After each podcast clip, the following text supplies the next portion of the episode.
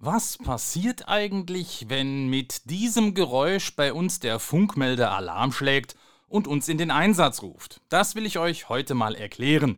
Denn gestern hatten wir wieder einen Einsatz auf dem Rhein. Heute ist Sonntag, der 22. August. Hier ist die DLRG Oppenheim mit einer neuen Folge unseres Podcasts Ohne Bad gehen wir baden.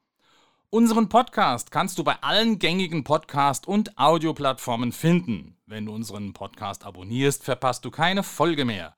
Und wenn dir der Podcast gefällt, ja, dann lass doch gerne eine gute Bewertung beispielsweise auf iTunes da. Das würde uns wirklich sehr helfen. Und wenn du unseren Podcast auf Facebook, Twitter, WhatsApp und so weiter teilst, dann hilft uns auch das. Mein Name ist Andreas Lerck. Ich bin der Vorsitzende der DLG Oppenheim und euer Gastgeber in diesem Podcast. Gestern Vormittag um 10.52 Uhr hat also dieses Geräusch hier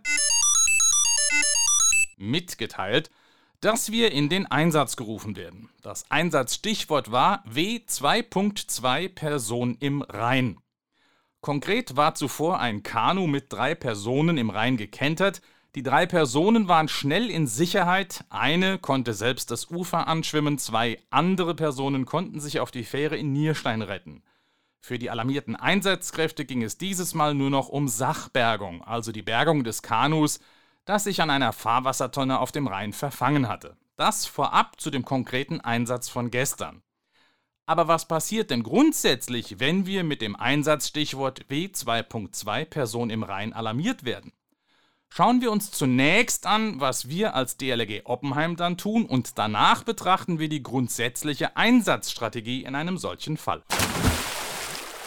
Wenn wir also alarmiert werden, dann fahren alle Einsatzkräfte der DLRG Oppenheim, die verfügbar sind, unsere Station an der B9 gegenüber dem Oppenheimer Bahnhof an. Dann wird zuerst der Land Rover Defender aus der linken Garage geholt und vor den Adler Merian unser großes Mehrzweckboot gehängt, das in der mittleren Garage steht. Leider passt das Gespann nicht fertig angehängt in unsere Halle, denn schon der Adler Merian ist 7,5 Meter lang und dazu kommen ja noch die Maße des Bootsanhängers. Sobald eine vollständige Bootsbesatzung zur Verfügung steht, diese besteht aus einem Bootsführer, einem Funker und einem Rettungsschwimmer, fährt der Bootszug unter Einsatz Sondersignal, also Blaulicht und Martinshorn, raus und zwar in Richtung der NATO-Rampe direkt am Rhein. Dort geht der Adler Merian dann ins Wasser und fährt das Einsatzgebiet an, das wir zwischendurch über Digitalfunk erfragt haben. Sobald genug DLRG-Mitglieder für eine weitere Bootsmannschaft eingetroffen sind, wird auch unser kleines Rettungsboot schneller ernst entsprechend besetzt und ebenfalls in den Einsatz geschickt. In unserer Station am Hafen besetzt jemand die Funkgeräte und verfolgt den Einsatz darüber mit. So können wir eventuell noch eigenes Personal nachalarmieren oder auf sonstige Anforderungen reagieren. Das ist also grob der Ablauf eines solchen Einsatzes bei uns, der DLRG Oppenheim. Kommen wir jetzt zu der Strategie für den Einsatz nach dem Alarmstichwort W2.2 Person im Rhein. Wenn ein Mensch in einem Fluss wie dem Rhein in Not ist, dann ist nicht nur Eile geboten. Hier gilt dann tatsächlich voll und ganz viel hilft viel. Daher ist die Strategie für die Suche nach diesem Menschen im Fluss so schnell wie möglich so viele Einsatzboote wie verfügbar auf das Wasser zu bringen, um dann mit einer engmaschigen Suchkette suchen zu können.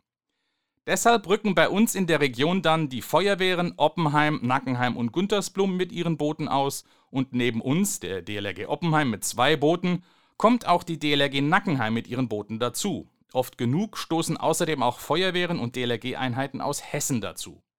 So waren beispielsweise im letzten Sommer bei einer Personensuche über 20 Rettungsboote aus Rheinland-Pfalz und Hessen auf dem Rhein beteiligt.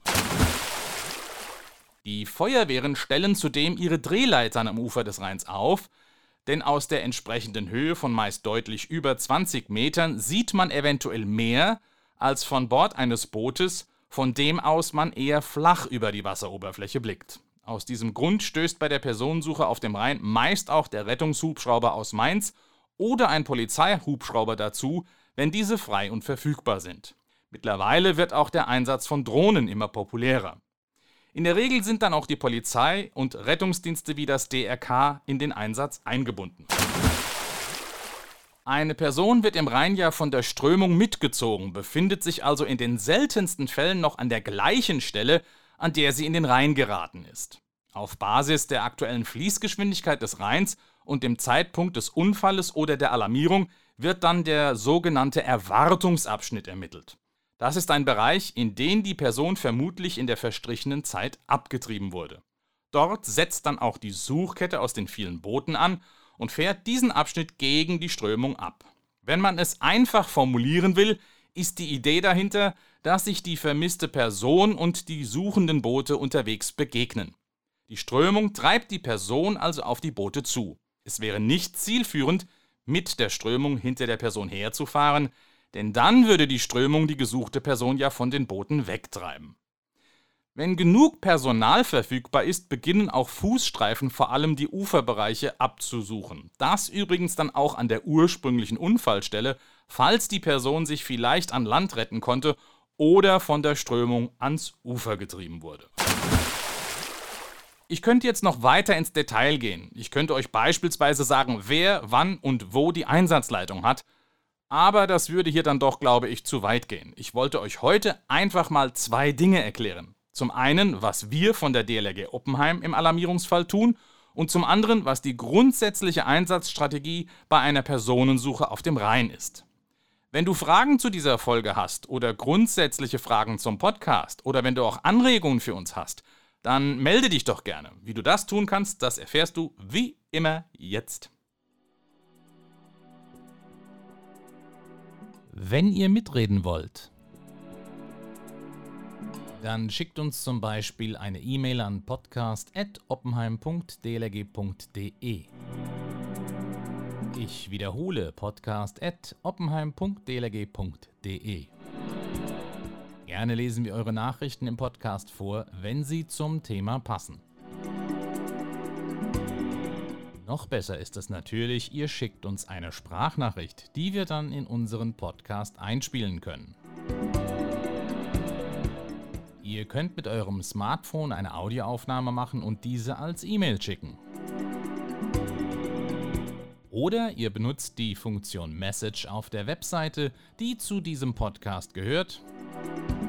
Mit diesem Tool könnt ihr nach einer Registrierung auf der Webseite eine Sprachnachricht aufzeichnen, die wir dann besonders einfach in den Podcast einbauen können. Also, hört nicht nur zu, redet mit. Bis zur nächsten Folge, eure DLRG Oppenheim.